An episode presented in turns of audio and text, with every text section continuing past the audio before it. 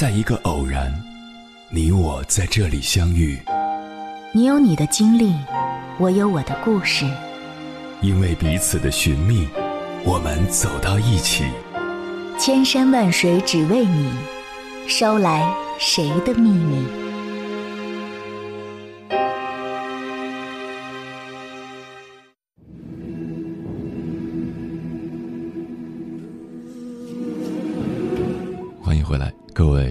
行者，这里是正在直播的中国交通广播，千山万水只为你，深夜不孤单。我是迎波，绰号鸭先生。我要以黑夜为翅膀，带你在电波中自在飞翔。随着时间的推移，很多东西都会沉淀下来，包括爱情。当爱情沉淀时，是顺其自然让它变得平淡。还是人为干预，让它重新焕发活力。不同的人有不同的选择。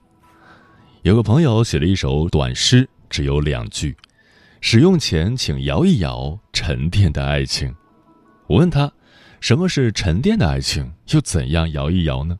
他说：“爱的太久，疲了倦了，不论情侣还是夫妻，爱情都会沉淀。”沉淀的爱情上面都是水，淡而无味，必须常常震动一下才能有味道。譬如送对方一个惊喜的礼物，穿一件特殊的睡衣，甚至跟对方说，有个小男生在追他老婆，叫他小心，别忘了自己老婆还是非常吸引人的。总之，不要让婚姻成为一种习惯，常给那睡着了的婚姻一点刺激，就算是摇一摇。他说的话有一定的道理，但我觉得沉到水底，上面淡而无味的爱，倒也别有一番滋味。好比浓茶有浓茶的美，淡茶有淡茶的妙。菜根谭里有一句话说得好：“浓肥心肝非真味，真味只是淡；神奇着意非智人，智人只是常。”这虽不是讲婚姻。但里面所提到的真味只是淡，十分值得玩味。我发现许多婚后不久就出问题的夫妻，不见得是因为生活变得太淡，而是婚前味道太浓。譬如婚前热恋期总是外出旅游去夜店疯玩，婚后一下子静下来，餐厅成了厨房，风景名胜成了卧室客厅。蝴蝶鸳鸯成了食谱账单，生活由热滚滚瞬间变成了温吞吞，自然容易出问题。反倒是那些婚前就由热恋跌入现实的男女，能慢慢将飞驰的爱情逐步减速，由求其快到求其长，成家之后会比较幸福。我有个哥们儿，跟他对象热恋多年。突然在微信上跟我说：“我终于决定娶她了。”我回了一句：“难道以前这么多年你都没想娶她吗？”他说：“问题是她也没想嫁给我啊。”我问他：“那你怎么知道她现在愿意嫁了呢？”他说：“因为我们前两天逛夜市的时候看到一个很漂亮的瓶子，她喜欢极了，我就说要买了送她。照以前，她一定会跳起来搂着我的脖子打转。”这一回居然瞅瞅价格，说太贵了，以后再考虑买。这表示他开始往远处想了。这远处不就是结婚吗？所以送玫瑰花的爱情不一定长久，种玫瑰花的爱情才是真的。我还有个哥们儿也是类似的情况，他说：“我现在跟女朋友进入了新的境界。过去我们上餐馆，别人一看就知道是情侣。”现在则会认为是夫妻。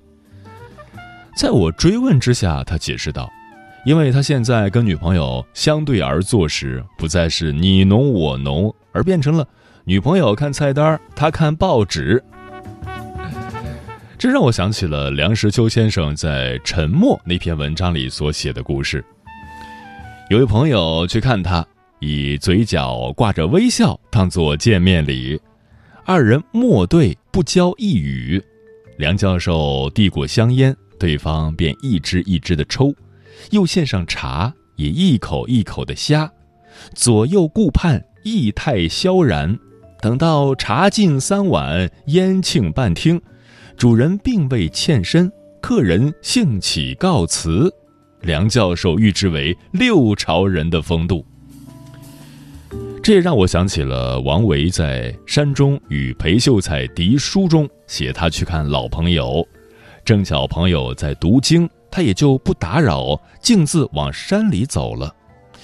那种老远跑去，却又能以意到已足而淡然离开的境界，不是平淡入妙吗？还记得古诗中有句。我醉欲眠卿且去，明朝有意抱琴来。诗人在与朋友一起赏花饮酒时醉了，便径自去睡，并对朋友说：“你要是愿意，明天再抱着琴来玩儿。”也是在淡远中显示出了一种真挚的情谊。当然，这种淡不能是无礼，而应该是具有深情厚谊。漠然会心，不拘小节，就如同我那个坐在餐馆看报的朋友，他的对象如果能不觉得自己被冷落，反觉得那是率真，则未尝不是另一种境界。作家齐军曾说，他跟另一半常难得有说话的机会，只好在桌上留字条。我一开始觉得不可思议，但是齐军又是一位高产作家。于是我渐渐领悟到夫妻相处的一个诀窍，在彼此之间留一点空间，让大家保留一点自己，而不必成天腻在一块儿。当然，热恋中的朋友估计不会同意我的看法，因为平淡入妙的境界，没有十几二十年的功夫是达不到的。所以，谈了几年恋爱的朋友，就更适合用我那个写诗的朋友所说的方法。使用前，请摇一摇沉淀的爱情。相信我们永远都不会后悔选择了彼此作为生命中最真诚的爱人。相信我们谁都不会忘记我们邂逅时的美丽、约会时的浪漫、拥抱时的甜蜜。可是，生活再精彩，总有归于平淡的一天；爱情再热烈，也有渐渐失去色彩的时候，没有了味道。是爱情开始褪色了吗？不是，是爱情沉淀了。于是我们不再有惊奇，不再有激情，不再波澜起伏，不再有涟漪。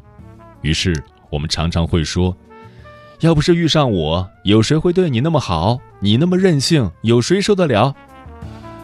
我们的内心开始渐渐的失望，因为我们对爱情都有了太多的期望。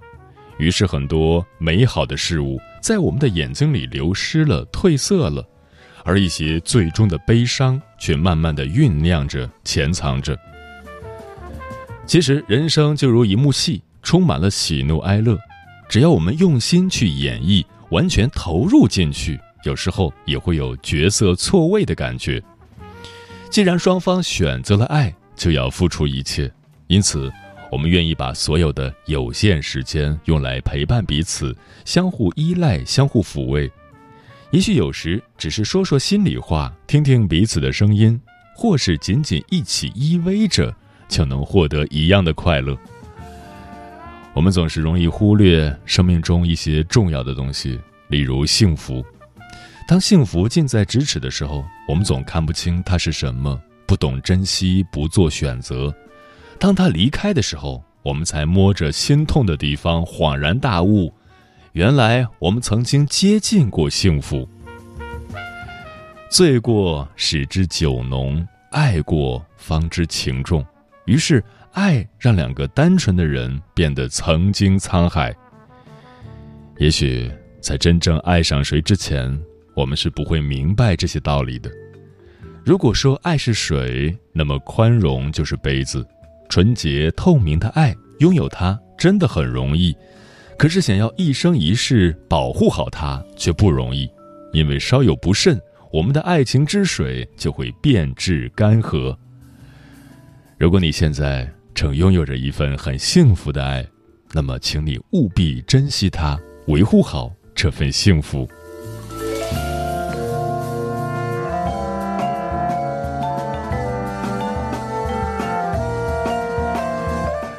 接下来，千山万水只为你，跟朋友们分享的文章名字叫《婚纱的本体和灵魂都是爱的沉淀》，作者狗子。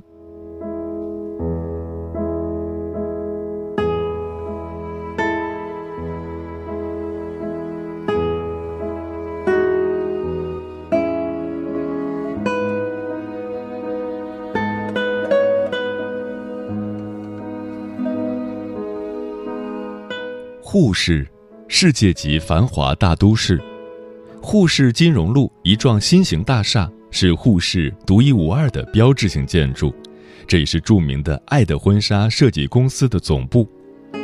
九楼爱的婚纱设计部。这是什么？你能告诉我这是什么吗？这也叫婚纱？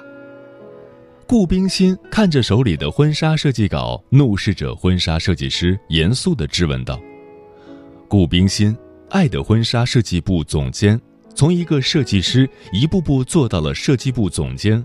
他是沪市婚纱界的翘楚。平时的顾冰心是没有这么苛刻的，因为这一次的客户和以往的客户有所不同，对方是爱的婚纱老板的朋友。从接下订单至今，顾冰心从未见过这个客户，也不知其姓名。对方只提了四个字的婚纱主题：爱的沉淀。眼看着交婚纱的时间就要到了，设计师们却设计不出让顾冰心满意的设计稿，这让他的压力很大。自己的顶头上司也是下了死命令，必须做出让客户满意的婚纱，否则就要卷铺盖走人。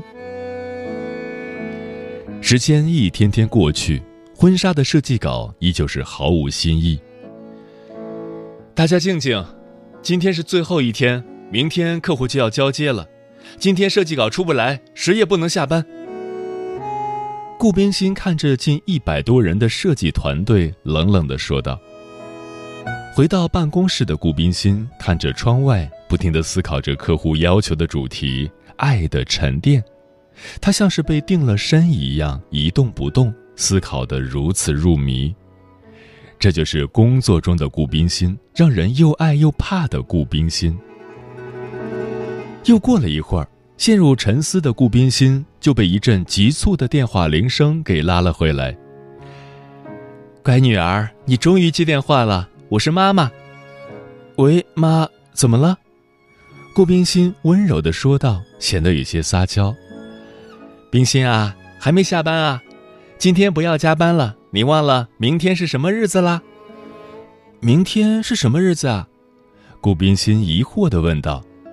哎呦，明天是你的生日啊！你把自己的生日都给忘了，你这孩子。明天是我的生日，爱的沉淀。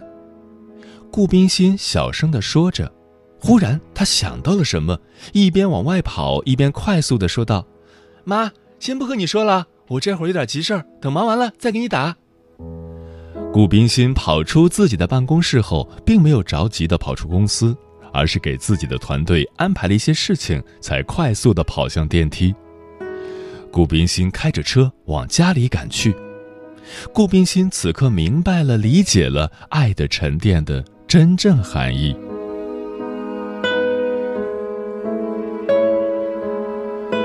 自从顾冰心的心里被种下了爱的种子，十几年如一日。每个月都画一幅婚纱的初稿，期待着和自己爱的人一起来完成穿婚纱走进婚姻现场的情景，就成了顾冰心每个月都会做的事。从开始的不会画到现在的精通，每一次的设计稿都积累了爱。而顾冰心喜欢的这个人是他上中学时的同学江天成，因为顾冰心对江天成的爱。才会有现在将近五个箱子的设计稿，而每一个设计稿都是在前一个设计稿的基础上进行改进的，这正是爱的沉淀。顾冰心回到家里，拿出上个月的婚纱设计稿，下了很大的决心，才放进了纸袋里，走出家门。他不知道自己是否还能等到江天成。不知道江天成是否看到了当初他写在笔记本后面的那句话：“顾冰心返回公司后，拿出设计稿，安排人员开始对婚纱的制作。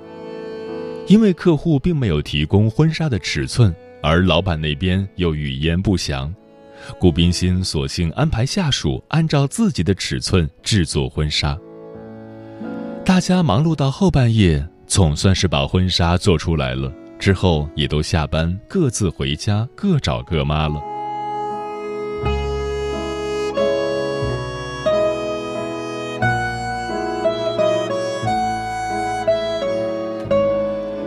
第二天，还在睡梦中的顾冰心就被一阵手机铃声吵醒了。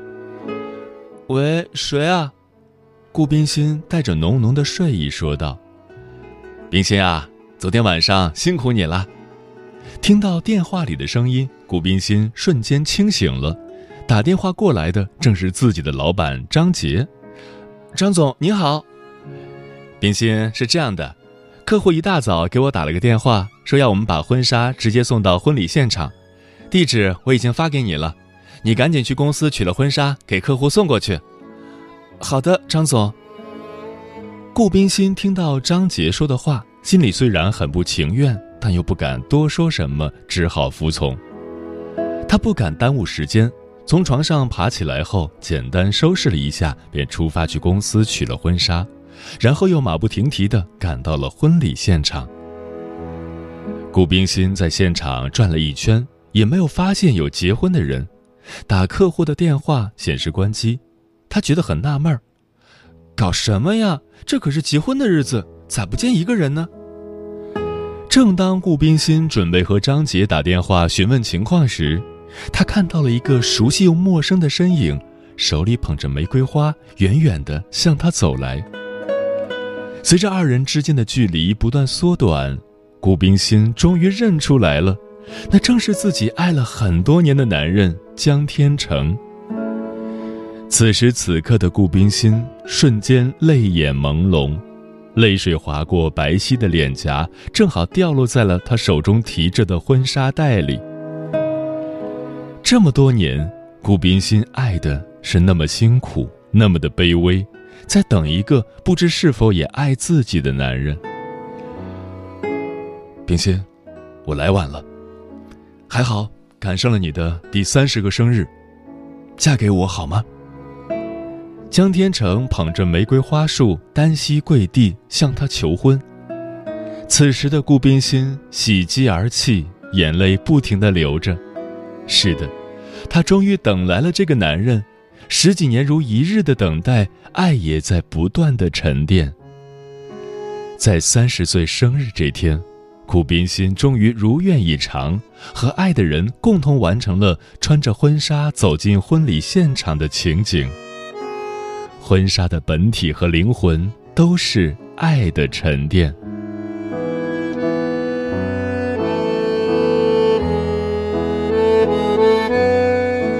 时间回到十五年前，顾冰心在机场目送江天成登机。顾冰心，我走了，我要去国外读书了，可能不会回来了，再见。江天成腼腆的说道。江天成，这是我送你的笔记本，祝你一路平安。”顾冰心羞涩的说道。笔记本的最后一页上写着一句话：“江天成，我爱你，我会等你回来娶我。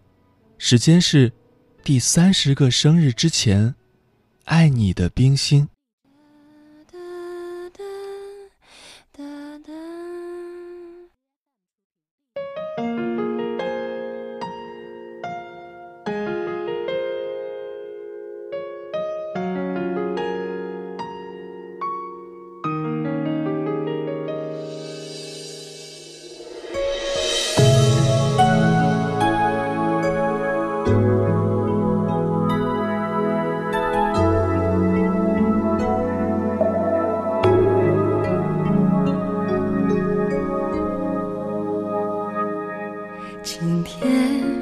雨天一样的脸，永远。